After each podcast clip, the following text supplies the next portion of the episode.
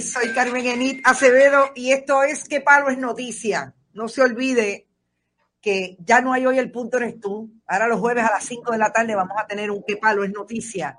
Y hoy está conmigo el colega periodista Manuel Ernesto Rivera, porque yo dije, mire, vamos a comparar notas a ver si es verdad que yo es que soy una prejuiciada, estoy en lo correcto pero el compañero Manuel Ernesto Rivera siempre disponible para debatir y contrarrestar y, ver si es que de verdad yo estoy en lo correcto en los análisis que hago, o por lo menos a lo que piensan otros colegas. Saludos, estimado compañero Manuel Ernesto Rivera. Saludos, Carmen, y saludos a todo el público de Bonita Radio. Bueno, Manuel Ernesto, yo creo que debemos romper este que palo es noticia. Por ahí está llegando todo el mundo. Está, la diáspora está activa. Ramón Pérez, Janet Lavoy, Abraham Rivera Alvarado, porque hay gente nueva que yo no conocía, Carmen Mercado, como siempre. Caramba, hay que ayudar a los damnificados del sur, los que tiran a, los que quieren tirar a la calle. Vamos a eso ya mismo. Lizeth Morales Ferrer, a todo el mundo. Zulma Violeta Ortiz, Lulu, Lourdes Lulu, diáspora de Florida. Marimiró, Nanisma Guerra, Bonita People. Después de saludarlo, excelente equipo. Dice, lo sigo ambos en Twitter. Gracias mucho por escuchar por eso.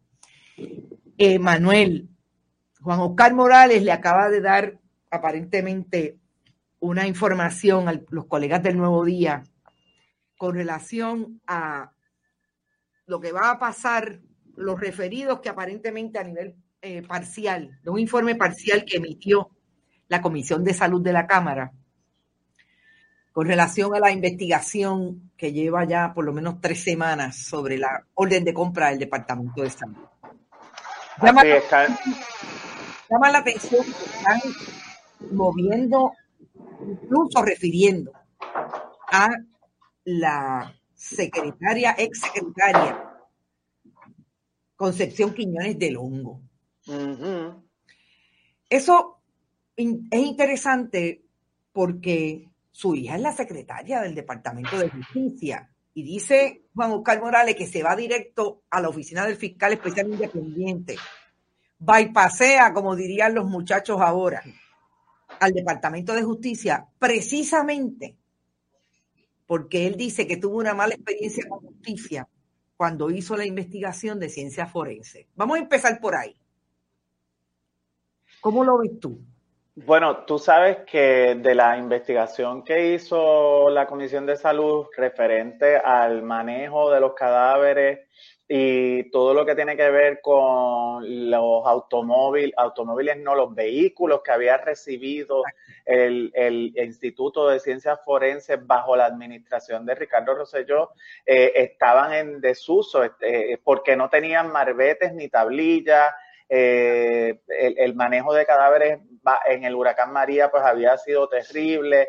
Y el, la, Comisión Cameral de Salud hizo una investigación donde hace un montón de hallazgos serios eh, que implicarían también negligencia en el cumplimiento del deber por parte de la entonces directora del negociado del, Instituto de Ciencias Forenses, que era Sayas, eh, y el Departamento de Justicia, Coqui Coqui, aquí no pasó absolutamente nada. Eh, ya sabemos pues que ahora está nuevamente en el Instituto María Conte, eh, pero de esa investigación que realizó la Cámara no se produjo ningún tipo de acusación. Eh, ciertamente hay una desconfianza por parte del legislador luego de esa experiencia, pero además es de público conocimiento que el Departamento de Justicia, al menos la secretaria de Justicia, que es la hija de Concepción Quiñones del Hongo, pues se inhibió de, la, de toda investigación relacionada con este proceso y esa investigación la está realizando la fiscal Phoebe Isales. Eh, así que habrá que ver si, si de la investigación que está realizando justicia, que no hemos escuchado nada, más allá más allá de que, de que la fiscal eh, indicó que recibió la carta que le refirieron a Nairma Rivera Lacén y el ex candidato de la Cámara, Néstor Duprey, para iniciar la investigación, pues no hemos sabido más nada de, ese asunto.